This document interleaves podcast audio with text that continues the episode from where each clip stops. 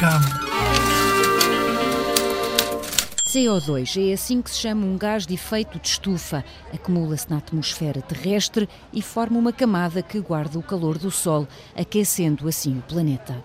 Portugal deverá reduzir as suas emissões em 30 a 40% em 2030, face aos níveis de 2005. Não é só a combustão de combustíveis fósseis que produz este CO2, mas fenómenos naturais como vulcões e relâmpagos também o produzem. Há quem não tenha a certeza se o CO2 dos combustíveis fósseis ou de outras coisas é responsável pelo aquecimento global, mas, por outro lado, muitos, mas mesmo muitos cientistas e investigadores acreditam que sim.